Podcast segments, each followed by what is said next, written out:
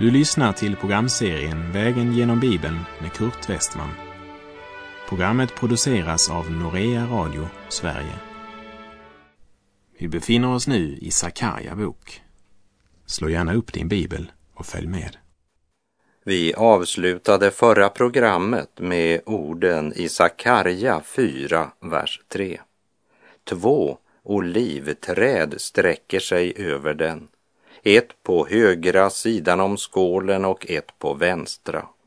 Och vi fortsätter och läser Sakarja 4, verserna 4 till och med 6. Och jag frågade ängeln som talade med mig, vad betyder dessa, min herre? Ängeln som talade med mig svarade, förstår du inte vad det betyder? Nej, min herre, svarade jag. Då sade han till mig, detta är Herrens ord till Serubabel. Inte genom någon människas styrka eller kraft skall det ske, utan genom min ande, säger Herren Sebaot. Den unge Sakarja tvekar inte för att fråga när han inte förstår. För honom var det inte nog med en stor upplevelse, en fantastisk syn. För Sakarja så är det viktigt att förstå vad synen betyder. Vad är det du försöker säga, Gud? Vad betyder ljusstaken? Vad betyder de två olivträden? Svaret kan antyda att Sakarja borde ha vetat vad det betydde. Du ser en gyllene ljusstake och du borde veta vad den symboliserar. Men Sakarja är ärlig och säger öppet, nej, Herre, jag förstår inte vad det betyder. Lägg nu märke till att det här det är Guds budskap till Serubabel. Som jag tidigare nämnt så var ju Serubabel utnämnd till ståthållare över Juda av den persiske kungen Kores. Serubabel är alltså den som gör tjänst som politiskt ansvarig i Jerusalem, medan Josua står som religiöst, andligt ansvarig. Han var ledare för Judas stam vid den tid då de återvände till Jerusalem efter 70 års fångenskap i Babylon. Han är den som ledde den första lilla gruppen som återvände till sitt hemland och han omtalas i Esra bok. Serubabels stora uppgift, det var att återuppbygga templet en gärning som var utsatt för fiendskap och faror från alla håll och kanter. Svårigheter som kunde göra vem som helst missmodig. Men Gud ger denna syn till Sakarja för att uppmuntra och styrka Serubabels tro. Synen var av stor betydelse för Serubabel och har en djup andlig lärdom även för dig och mig. Och budskapet ljuder så här. Inte genom styrka eller kraft, säger Herren. Orden styrka och kraft är ganska intressanta för styrka talar om mänsklig styrka. Människans förmåga, möjligheter och effektivitet.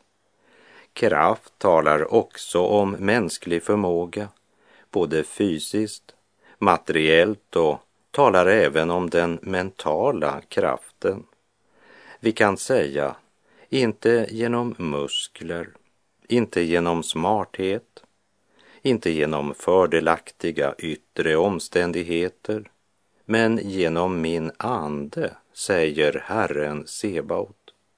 Så vi förstår att det här är en avgörande uppmuntran och en gudomlig inspiration för Serubabel i en tung och svår tid. Budskapet är helt enkelt. Inte genom din förmåga eller smarthet eller fysiska styrka ska templet återuppbyggas, utan genom Guds andes gärning. Verket är Herrens och du ska få lov att vara med när jag utför detta verk. Men det är nog mycket andlig verksamhet idag som inte arbetar efter den principen. Och Gud utför inte sitt verk i kraft av mänsklig strävan, mänsklig smarthet eller muskelkraft.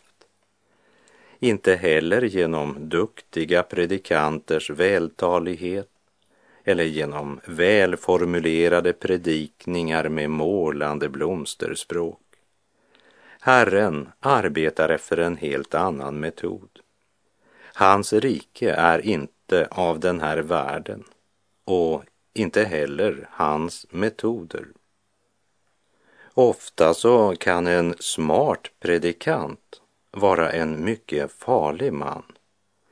Ett skarpt intellekt kan vara vässat i fel riktning och skapa en hel del svårigheter i Guds församling.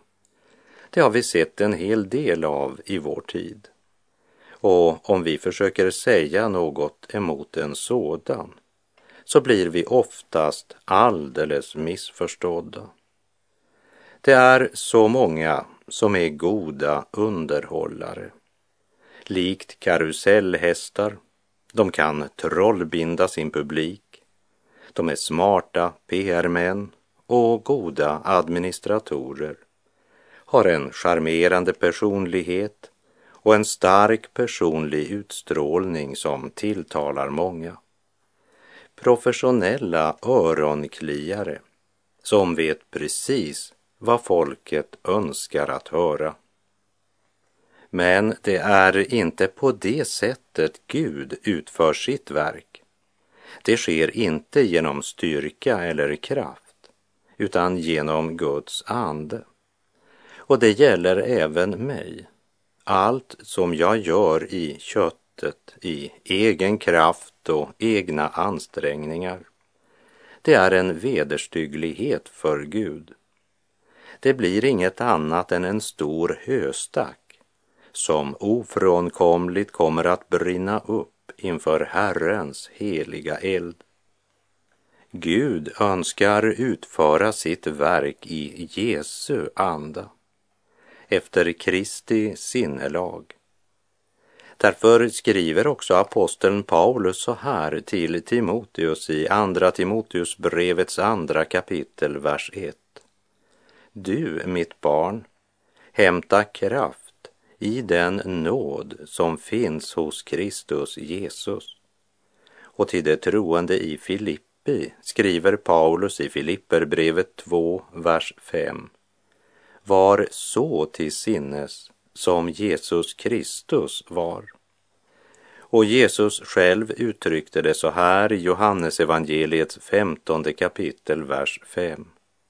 Jag är vinstocken, ni är grenarna.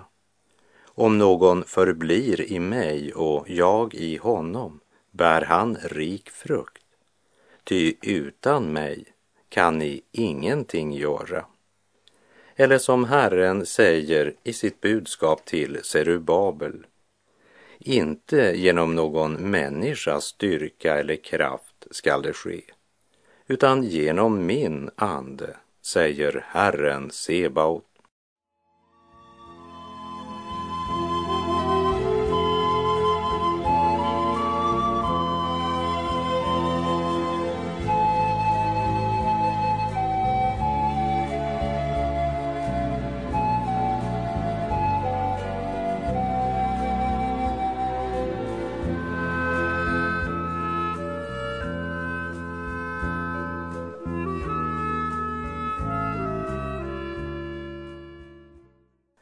Budskapet till Serubabel inleds med att Gud talar om för honom att det som ska ske kommer inte att ske genom någon mänsklig styrka eller kraft, utan det är ett Guds verk. Denna upplysning är viktig för att inte Serubabel i framtiden ska tro att det var något speciellt med honom. Han är bara det redskap som Gud bestämt sig för att använda i den här situationen. Så budskapet ska bevara Serubabel från högmod och från stolthet i framgångens dagar. Men ordet om att ansvaret och verket är Herrens, det har också ett annat mål. Det ska fylla Serubabel med förtröstan, mod och hopp. För de yttre omständigheterna, ja, de var minst sagt deprimerande då Serubabel får höra det här budskapet genom profeten Sakarja. Här vill jag ta med en parentes från Nya testamentet innan vi vandrar vidare. När lärjungarna hade sett hur Jesus hade sagt till ett fikonträd Aldrig någonsin ska det växa frukt på dig och genast hade fikonträdet vissnat. När lärjungarna såg det så blev de mycket förvånade och frågade hur kunde fikonträdet vissna så plötsligt? Då svarar Jesus, Matteus 21, vers 21. Amen, amen, säger jag er. Om ni har tro och inte tvivlar ska ni inte bara kunna göra det jag gjorde med fikonträdet. Ni ska också kunna säga till detta berg, lyft dig och kasta dig i havet och det skall ske. Det stora berget på Serubabels tid, det var den starka och fientliga makt som på allt sätt försökte hindra judarna att återuppbygga Jerusalem och templet. Det står också som en bild eller illustration på alla de hinder som ligger i Guds barns väg på livets alla områden. Vi läser Sakarja kapitel 4, vers 7. Vem är du, du stora berg? Inför Serubabel skall du förvandlas till jämn mark. Ty han skall föra fram slutstenen medan man ropar nåd, nåd över den. Berget talar alltså om det motstånd som alltid möter Guds folk. Och budskapet som synen förmedlar har som mål att lyfta både Sakarja, Josua och Serubabels blick över alla de yttre omständigheterna och upp till honom som är Herre över varje situation. Gud är på tronen ännu. Och är det någon gång vi behöver höra det budskapet så är det väl när alla yttre omständigheter ser ut som om det är fienden som ska avgå med segern. Herren önskar öppna våra ögon för att det är otron och inte bergen som är vårt problem. När Jesus sa till lärjungarna, om ni har tro och inte tvivlar, ska ni inte bara kunna göra det jag gjorde med fikonträdet. Ni ska också kunna säga till detta berg, lyft dig och kasta dig i havet och det skall ske. Då ger han lärjungarna en central lektion när det gäller bön. Att bönen borde vara präglad av tron. De blev förundrade över att fikonträdet vissnade ner. Men Jesus säger att deras problem är att de inte kan tro att Gud kan göra dessa fantastiska ting. När vi läser det i sitt sammanhang så förstår vi att Jesu poäng, det är inte att vi ska gå runt och förbanna fikonträd eller flytta bergen i Guds underbara skapelse. Under det år då jag och min familj var bosatta i Gvarv i Telemark i Norge, då hade vi från vårt köksfönster utsikt mot det vackra Böfjället. En fantastiskt underbar utsikt. En upplevelse vid var och en av de fyra årstiderna. Och jag tröttnade aldrig att se på dessa fjäll. och jag vände ofta mina blickar den vägen för att njuta skapelsens skönhet och jag hade aldrig lust att flytta dem. För jag tror att det är något som är större och viktigare i tillvaron än att flytta berg och förbanna fikonträd. Och det är att växa i tro och förtröstan till Herren Gud. Väx istället till i nåd och kunskap om vår Herre och Frälsare Jesus Kristus. Hans är äran nu och till evighetens dag, skriver Petrus i sitt andra brev kapitel 3, vers 18. Den tro som förflyttar berg, det är den tro som inte låter sig stoppas av fienden, av yttre omständigheter eller av att det ser så omöjligt ut. Ingenting är omöjligt för Gud. Och det är det budskap som ligger i den uppenbarelse som Herren ger Sakarja och som han ska förkunna för Serubabel. Det är som om Herren säger, se inte på hur omöjlig situationen är. Se upp till mig som är Herre över varje situation. Ty du ska föra fram slutstenen medan man ropar nåd, nåd över den. Slutstenen, det är den sten som avslutar bygget. Stenen som gör att man med rätta kan säga nu är det färdigt. Eller som Jesus sa innan han andades ut på korset. Det är fullbordat.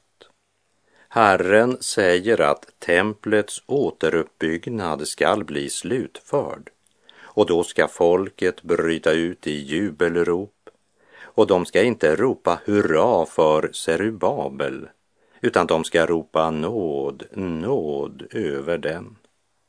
Vilken fantastisk uppmuntran detta budskap var för en missmodig och svag rest av Guds folk som mänskligt sett hade alla odds emot sig. Men som en gammal man i Iran sa, oddsen får gärna vara emot oss, bara Gud är för oss.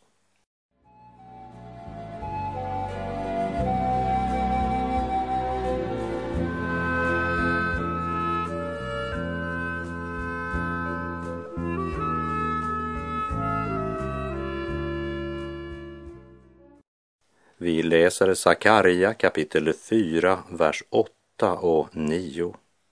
Och Herrens ord kom till mig, han sade, Serubabels händer har lagt grunden till detta hus. Hans händer skall också göra det färdigt och du skall förstå att Herren Sebaot har sänt mig till er. Det är ängeln som säger att när det här löftet blir uppfyllt, då ska de förstå att Herrens ängel var sänd av Gud för att vaka över Guds folk och för att fullföra Herrens verk i Jerusalem. Här går mina tankar till Hebreerbrevet 1.14 där det står Är inte änglarna andar i helig tjänst utsända för att tjäna dem som skall ärva frälsningen. Guds löfte till Sakarja, Josua och Serubabel och hela folket är att tempelbygget skall inte dra ut på tiden. Serubabel har påbörjat det, han skall också få avsluta det, säger Herren Sebaot. Och det påminner mig om ett löfte i Nya testamentet, i Filipperbrevet 1, vers 6. Jag är övertygad om att han som har börjat ett gott verk i er också skall fullborda det intill Kristi Jesu dag.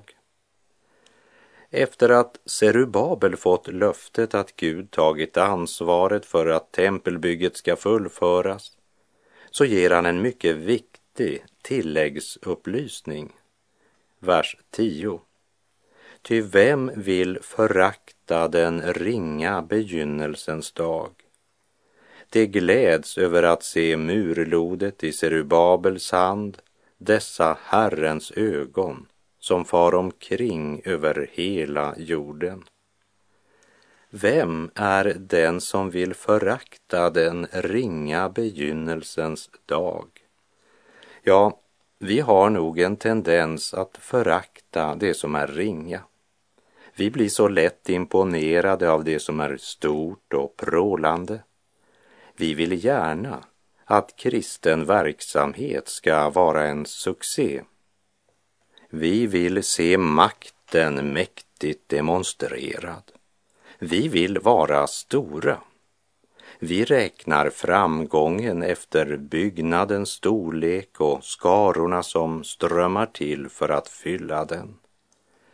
Men jag blir mer och mer övertygad att Gud arbetar efter helt andra värderingar.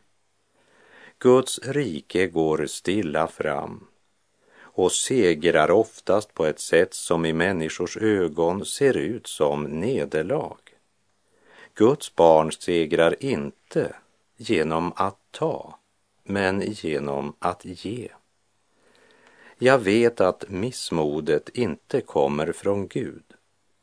Men det är viktigt att ha klart för sig att motsatsen till missmod är inte övermod. Mycket kristen verksamhet idag präglas av en kaxighet som är helt främmande för Gud. Köttet är så svag för det väldiga och mäktiga. Vi vill gärna svänga palmgrenarna och gå med i den stora skaran som följer Jesus när han gör sitt intåg i Jerusalem under skarans höga rop. Den sortens väckelse kan även köttet vara med på. Men trofast följa honom på smärtornas väg när skarorna ropar korsfäst, det kan vi gott klara oss utan. Vem vill väl följa en sådan förlorare? Den fallna människan föraktar Kristi ringhet. När jag läser orden om att vi inte ska förakta den ringa begynnelsens dag, då går mina tankar till en gammal julsalm. Ett barn är fött på denna dag, så var Guds välbehag.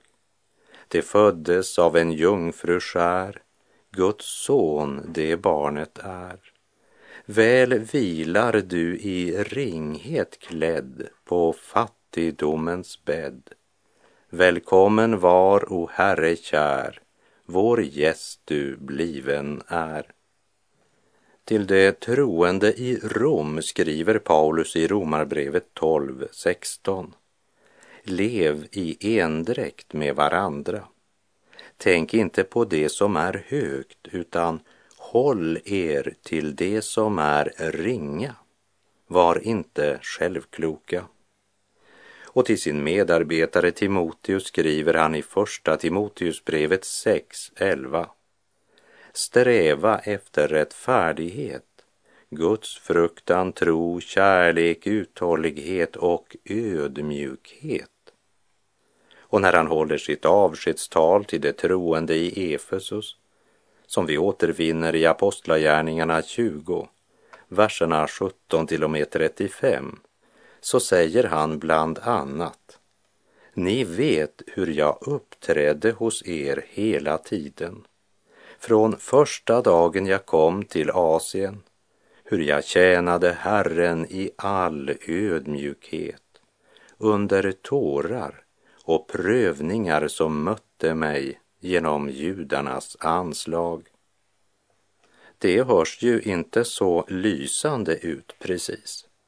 I alla fall inte för vårt kött. Men Paulus föraktade inte den ringhet som var en del av livet i Kristi efterföljelse. I Matteus 16.25 säger Herren Jesus till lärjungarna den som vill bevara sitt liv ska mista det, men den som mister sitt liv för min skull, han ska vinna det.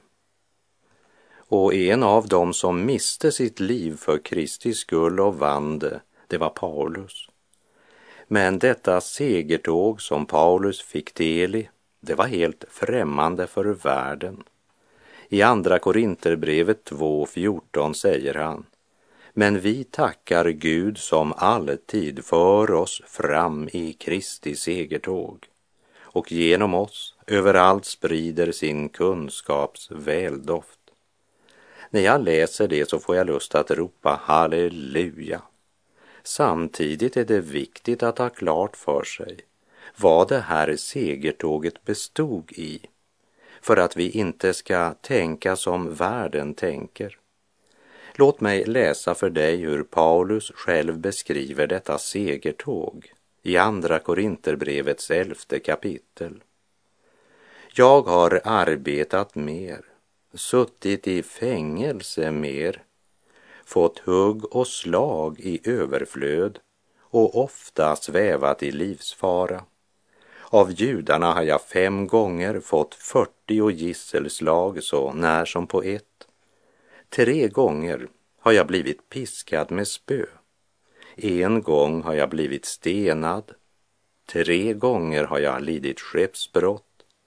Ett helt dygn låg jag i det djupa vattnet. Jag har ofta varit på resor, utstått faror på floder, faror bland rövare, faror från landsmän, faror från hedningar, faror i städer, i öknar och på hav, faror bland falska bröder, allt under arbete och slit, ofta under vaknätter, under hunger och törst, ofta utan mat, frusen och naken. Förutom allt detta så har jag den dagliga uppgiften omsorgen om alla församlingarna. Vem är svag utan att jag är svag? Vem kommer på fall utan att jag blir upptänd av iver? Om jag måste berömma mig vill jag berömma mig av min svaghet. Men när Paulus alltså ska berätta om allt detta som han upplevt under vandringen med Jesus, då säger han alltså men vi tackar Gud som alltid för oss fram i Kristi segertåg och genom oss överallt sprider sin kunskaps väldoft. Eller som Herren säger till Serubabel i Sakarja 4.10. Ty vem vill förakta den ringa begynnelsens dag? Ty så säger den höge och upphöjde han som tronar till evig tid och heter den helige. Jag bor i det heliga och höga, men också hos den som är förkrossad och har en ödmjuk ande, för att ge liv åt det ödmjukas ande, för att ge liv åt det förkrossades hjärtan. Så förakta inte den ringa begynnelsens dag. Och med det så är vår tid ute för den här gången. Herren vare med dig. Må hans välsignelse vila över dig. Gud är god.